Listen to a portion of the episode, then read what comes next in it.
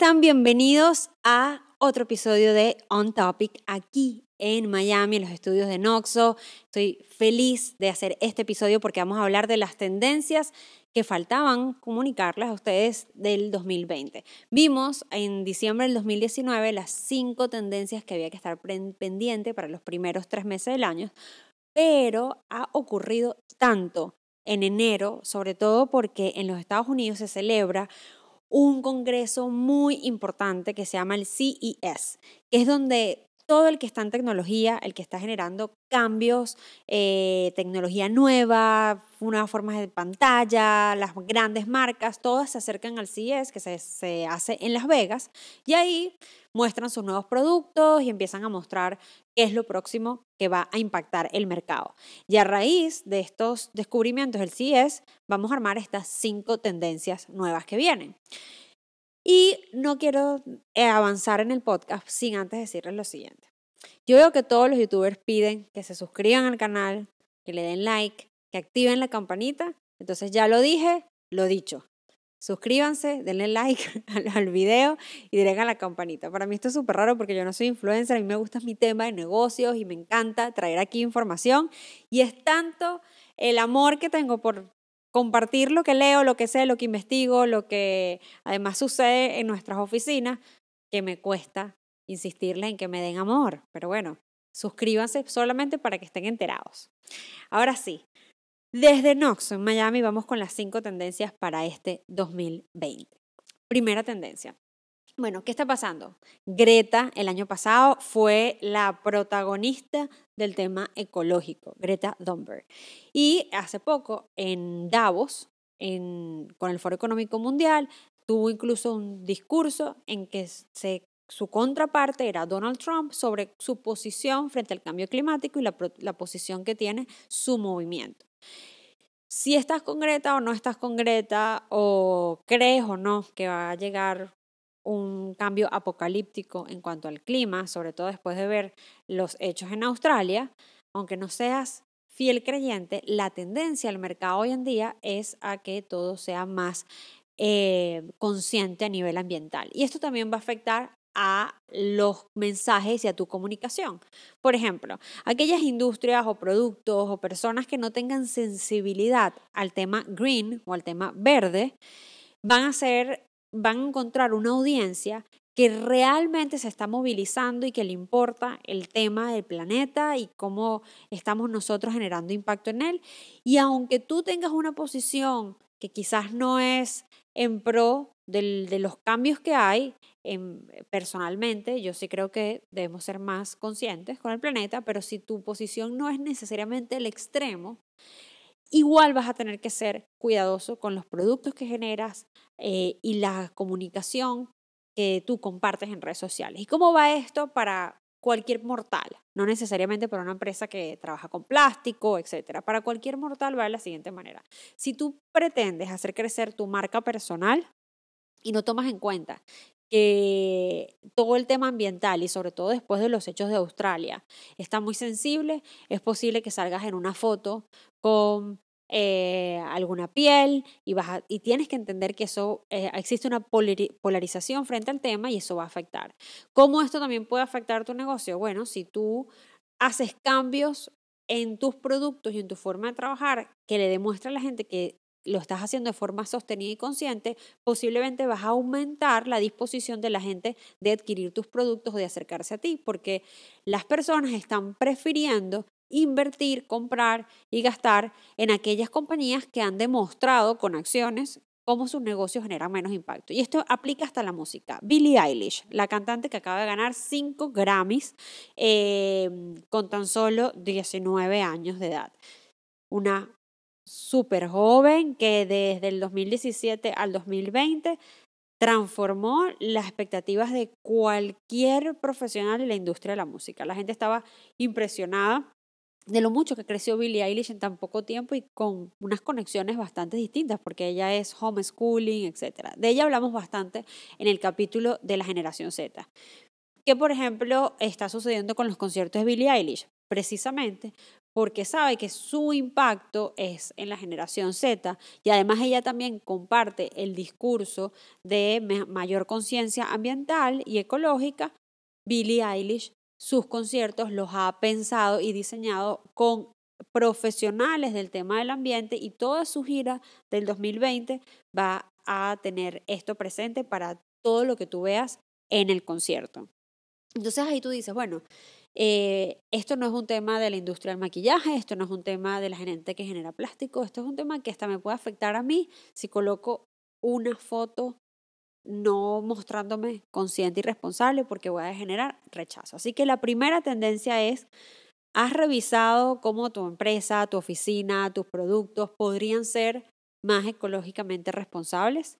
¿Has pensado comunicar eso? Porque en la, medida que tú hagas un esfuerzo interno y lo comuniques, la gente va a tener mayor disposición de invertir en ti.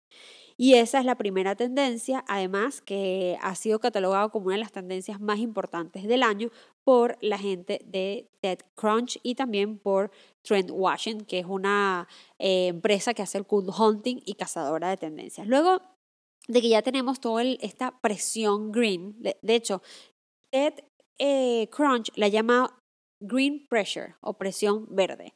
Como esa presión social generada en redes sociales ha hecho que las empresas sí o sí modifiquen su comunicación.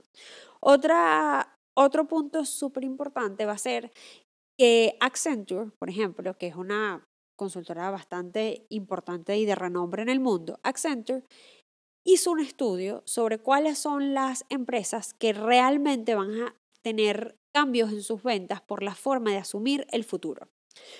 Y estamos viendo cómo por primera vez ya están integrando a McDonald's, a Kellogg's, a eh, eh, la cadena Marriott, a estas empresas, cómo se están integrando y uniendo con todo el tema de la robótica. Es decir, están tratando de crear sistemas de trabajo y revisando su unidad de negocio para de una vez asumir un paso hacia la robótica. Y eso la gente, sobre todo sobre los puestos de trabajo y los cargos, se comienzan a preguntar qué va a pasar con el empleo en el mundo si somos sustituidos por inteligencia artificial, que es muy eficiente, que aprende muy rápido, que no comete los mismos errores este, muchas veces, sino que aprende un error, corrige el sistema y ya lo hace. Y muchas empresas están planteando cómo sustituir para no tratar tanto con talento humano, porque el talento humano implica un montón de recursos. Entonces, si ya tú llegas a una planta eh, o a un depósito de Amazon que es enorme, que genera una cantidad de envíos al día y solamente tiene tres o cuatro empleados porque todo está sistematizado y todo es robótico, si hay grandes preguntas sobre qué va a suceder con respecto al futuro y el tema del empleo.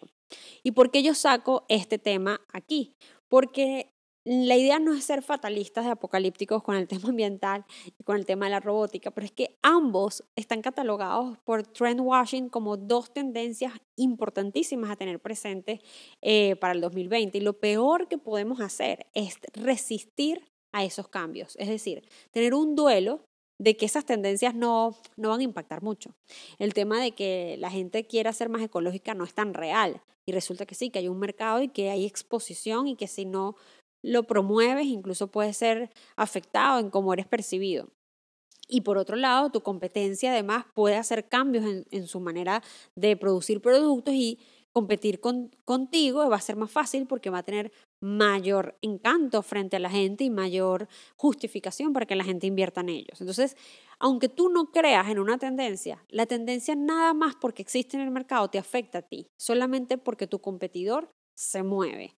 Ahora bien, si otra es la robótica y yo estoy preocupada por mi empleo porque podría ser sustituida en mi empresa o podría eh, quedar mucha gente desempleada. ¿Qué puedo hacer?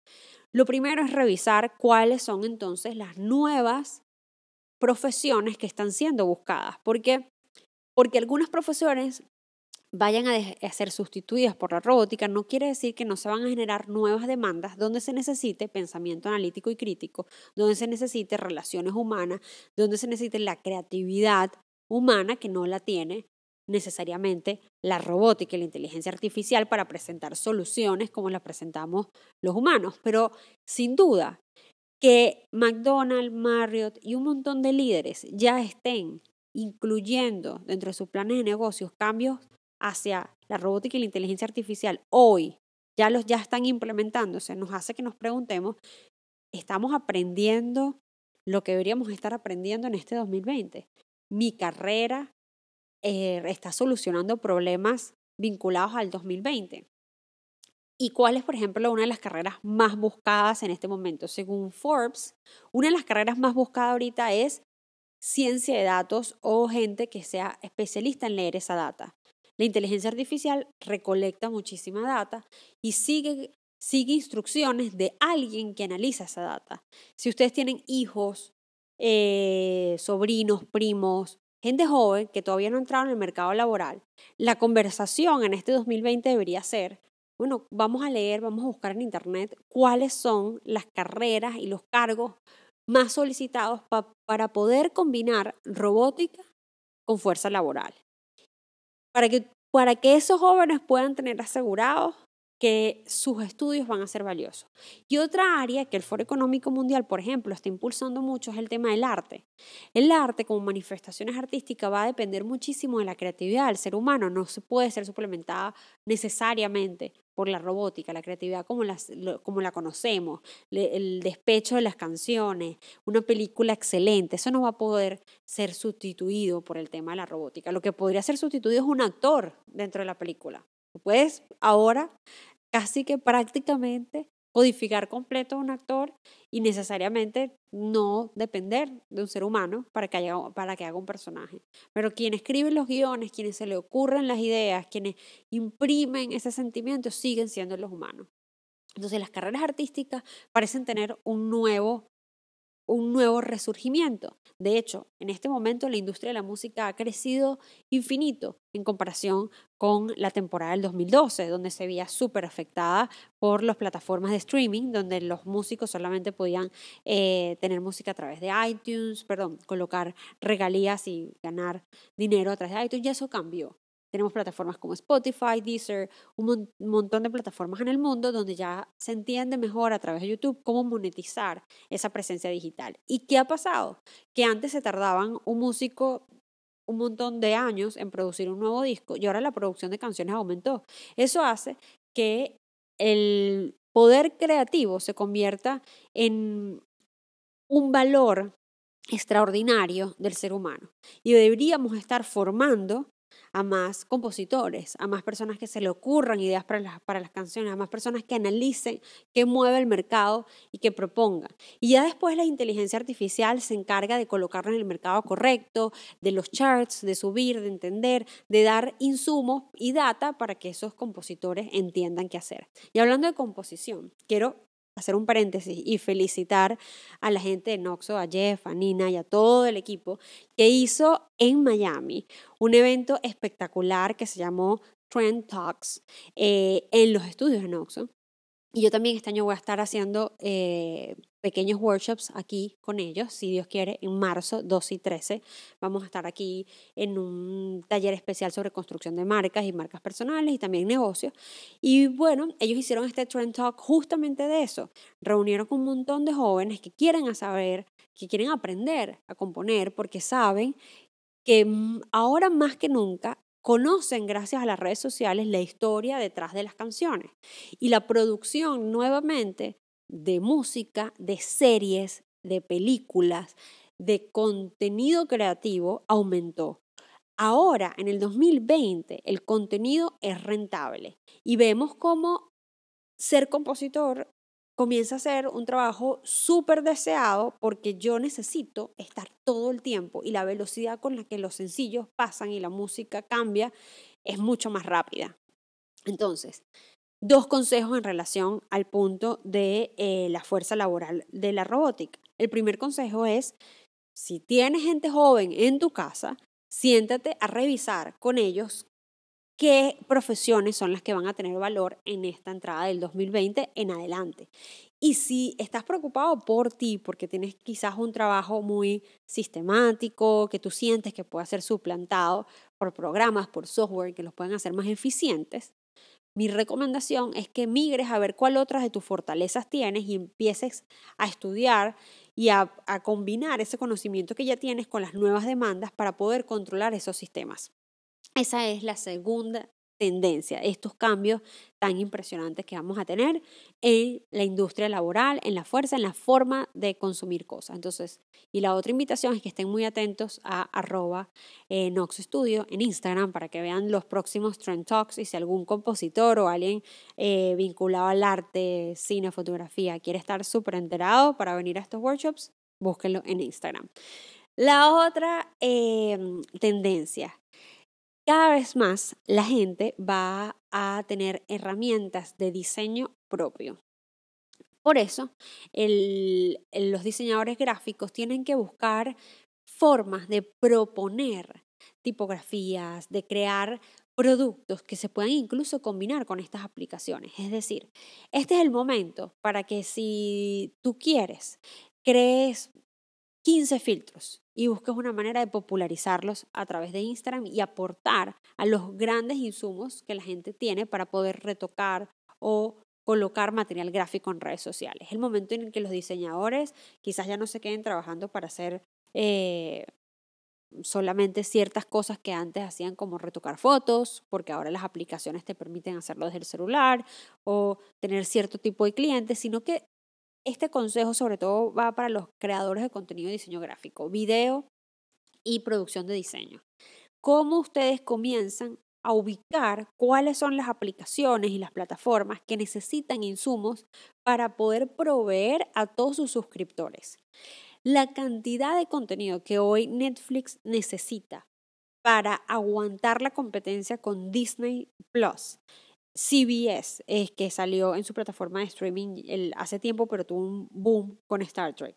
HBO eh, Go y todos los demás, cada vez Hulu, cada vez necesita más contenido excelente para poder competir. La necesidad de contenido va a ser alta. La necesidad de los diseñadores aportar herramientas a plataformas como Over, Canva, que son plataformas que les solucionan a cualquier individuo producir plantilla, ese tipo de cosas, va a ser más alta, porque como proliferó el mercado de aplicaciones de diseño, se necesitan a más diseñadores dando insumos. Entonces, si yo fuera diseñador gráfico en el 2020, está muy bien trabajar con mis clientes y la forma uno a uno que solía tener, pero te vas a dar cuenta también cómo cada quien ahora con sus propias herramientas necesita menos insumos gráficos directos a ti pero ¿dónde los consumen las aplicaciones? Entonces, mi recomendación, y es una recomendación de tendencia del 2020, el que no me quiera hacer caso no la haga, el que no es diseñador no se preocupe porque va a poder utilizar estas herramientas.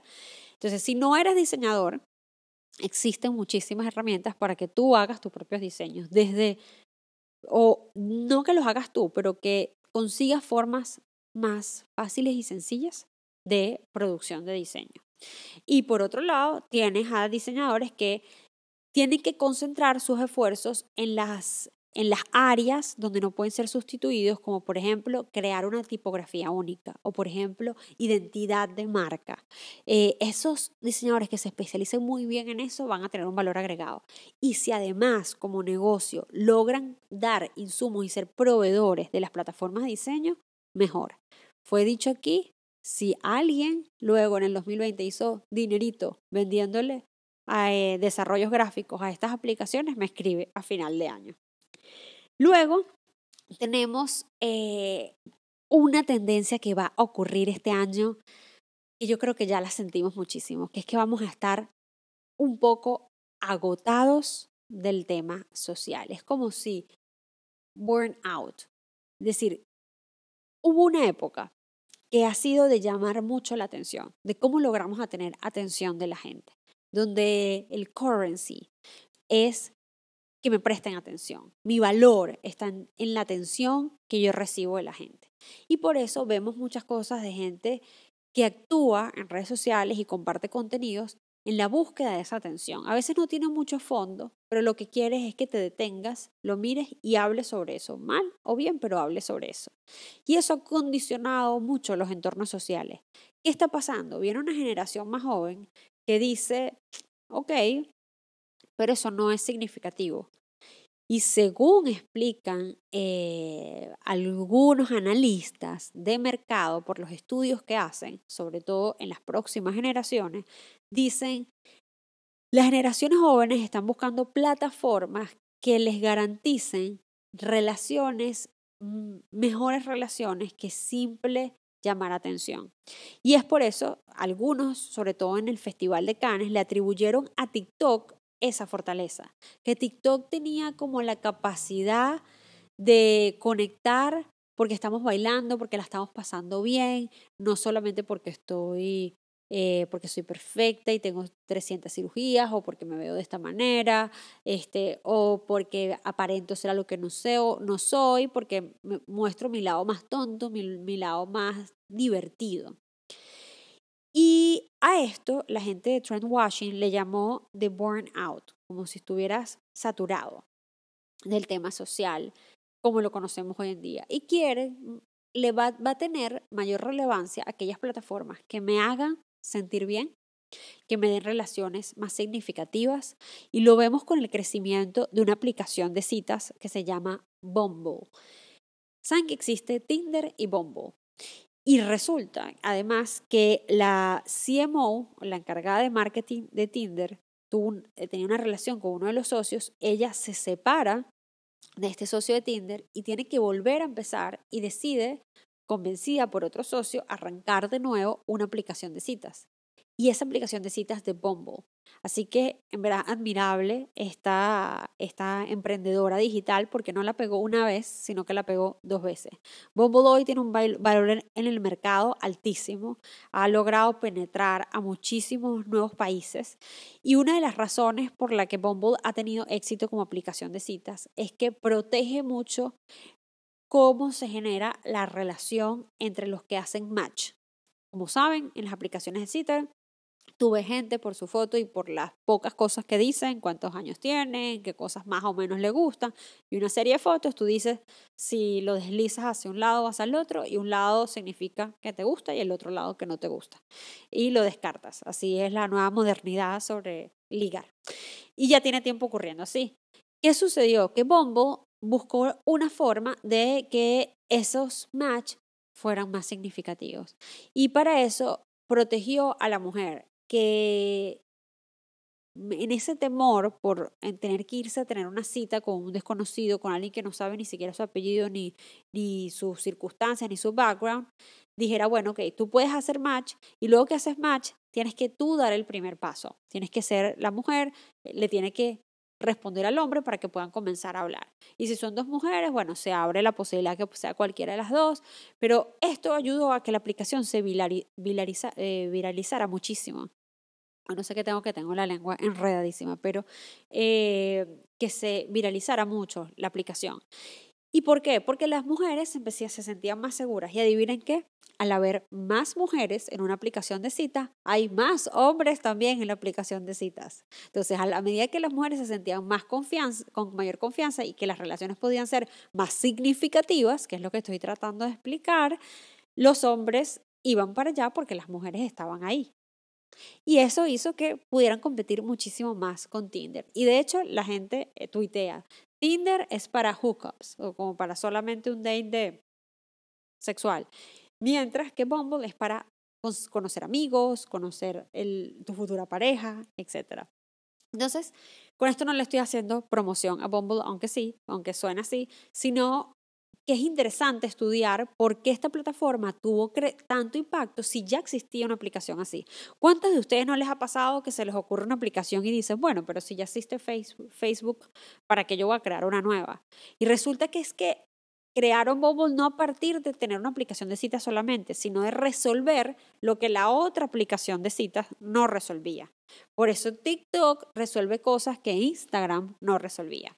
Ese es el verdadero eh, secreto del éxito de estas plataformas digitales. Entonces, la cuarta tendencia es, va a haber un mercado saturado de esa búsqueda de atención y esa frivolidad en redes sociales. No quiere decir que va a seguir llamando la atención, claro que sí, pero también la generación más joven quiere cosas más reales, eh, más de la espontaneidad, más del día a día, no todo tan perfecto. Y esa búsqueda de lo natural es una tendencia que tenemos que estar muy atentos para comunicar así, para hacer videos más naturales, para no tratar de aparentar lo que no somos, porque en el 2020, sobre todo para las generaciones de compradores, de nuevos gerentes, de nuevos miembros de mi equipo, tiene mayor valor. Ahora, eh, y por último, ya vamos a la número 5, a nuestra última tendencia del día de hoy, así completamos las 10. Si no has escuchado las 5 anteriores, tienes que ir al otro episodio que son 5 tendencias para el 2020. Mm, quedaron pendientes 5 nuevas para enero porque íbamos a ver qué sucedía en el CES, que es el encuentro de tecnología más grande del mundo, donde van los grandes especialistas a hablar de qué va a pasar este año. Como bien saben, este año eh, explota la tecnología 5G. Eh, o 5G. Y esto hace que la forma de consumir contenido en streaming sea más alta. Vamos a ver cómo siguen creciendo los podcasts, vamos a ver cómo siguen creciendo las ofertas de plataformas en streaming y vamos a ver cómo el tema del video va a ser más rápido consumo porque lo vas a tener fácil en el celular. Y que tenemos que estar pendientes alrededor de la, de la tecnología 5G o 5G eh, actualmente. Bueno, que todo se va a consumir tan rápido que no puedes tardarte tanto en decidir o no explorar una tendencia. Porque al haber una velocidad en el mercado tan grande, te va a costar entender los cambios si no asumes desde el principio. ¿Qué quiere decir esto? Miren este, este invento que se mostró en el, en el CES. Uno de los inventos que se mostró ahí fue una pantalla o sea, imagínense la pantalla de un computador en donde dos personas están viendo la misma pantalla. Nadie hace ningún cambio, pero yo veo algo distinto a la otra persona. Estamos los dos frente al mismo celular y yo veo algo en mi celular y tú ves otra cosa en mi celular. Bueno, ¿cómo pasa esto? Se resulta que Delta está haciendo una inversión en esta gente, porque al poder conectarlo con formas de transmisión rápido y más tecnología inteligente atada a los dispositivos, por ejemplo, cuando tú vayas a montarte en, vayas a pasar por, eh, los chequeos, etcétera, una vez que ya tienes tu boarding pass y o tienes una tarjeta y haces check-in, todas las pantallas tanto de las zonas donde vas a esperar el avión, tan como el avión, etcétera, van a tener un mensaje personalizado para ti. ¿Se acuerdan cómo en las películas del futuro ustedes iban caminando, eh, los personajes iban caminando por sitios y todas las pantallas o la publicidad le hablaba directamente a esa persona? Hola Verónica, este producto es para ti.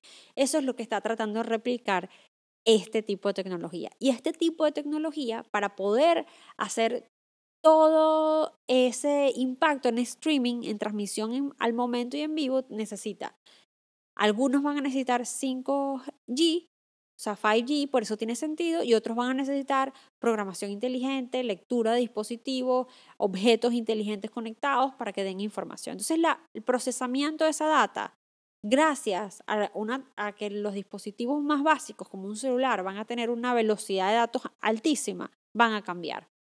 Ah, pero buenísimo, eso está buenísimo para la gente como transnacionales y eh, empresas grandísimas. ¿Cómo eso me afecta a mí que soy eh, una casa productora como nos o, o, que soy un emprendedor pequeño? Bueno, lo primero que tienes que pensar es, esto va a cambiar tanto que ya la producción de contenido eh, no va a ser solamente hacer tus publicaciones, sino van a existir formas en las que tú vas a poder enviar contenido directo a cierto tipo de personas. Y esto quiere decir que vas a tener que empezar a producir más contenido. Y para estar preparado para esto, porque imagínate que tú pudieras producir contenido para cinco distintos eh, tipos de mercados que tengas, adultos, niños, eh, este, etc. Y tú tienes distintos tipos de servicios y puedes producirles contenidos en simultáneos a todos y vincularlo y tener data y cambiarlo. Viene mucho eh, por hacerse en el sector de contenidos. Lo importante y la recomendación para alguien que todavía quizás no esté en el punto donde vamos a ver los cambios de eh, objetos inteligentes conectados a Internet, sino que estoy en mi día a día y soy mucho más pequeño.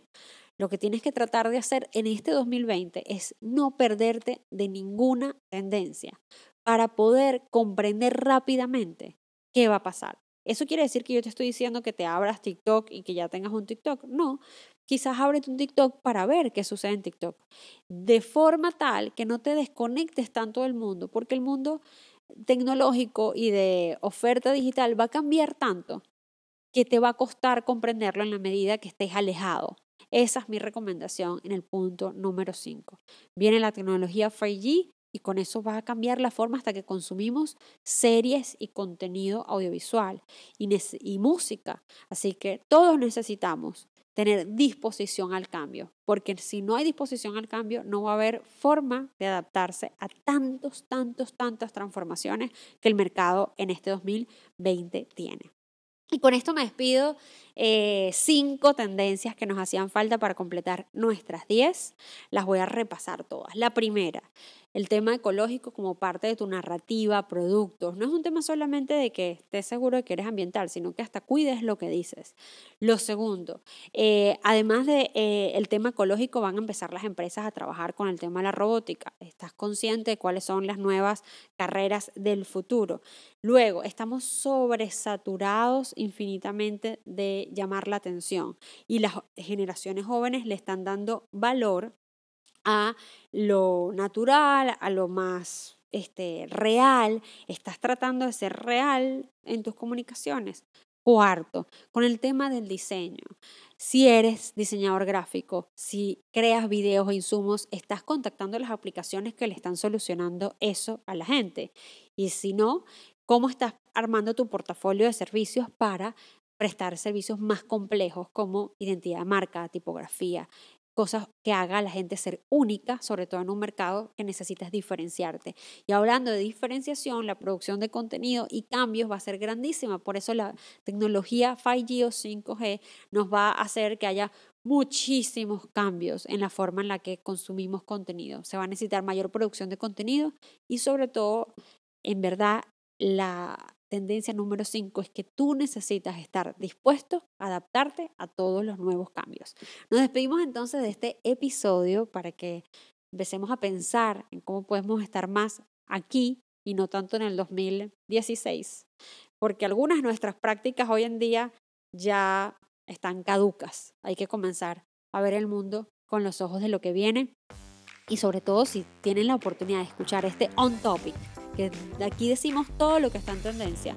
No hay excusa porque aquí se dijo, se imprimió y nos vemos entonces en el próximo episodio. No olviden suscribirse. Un beso. Chao.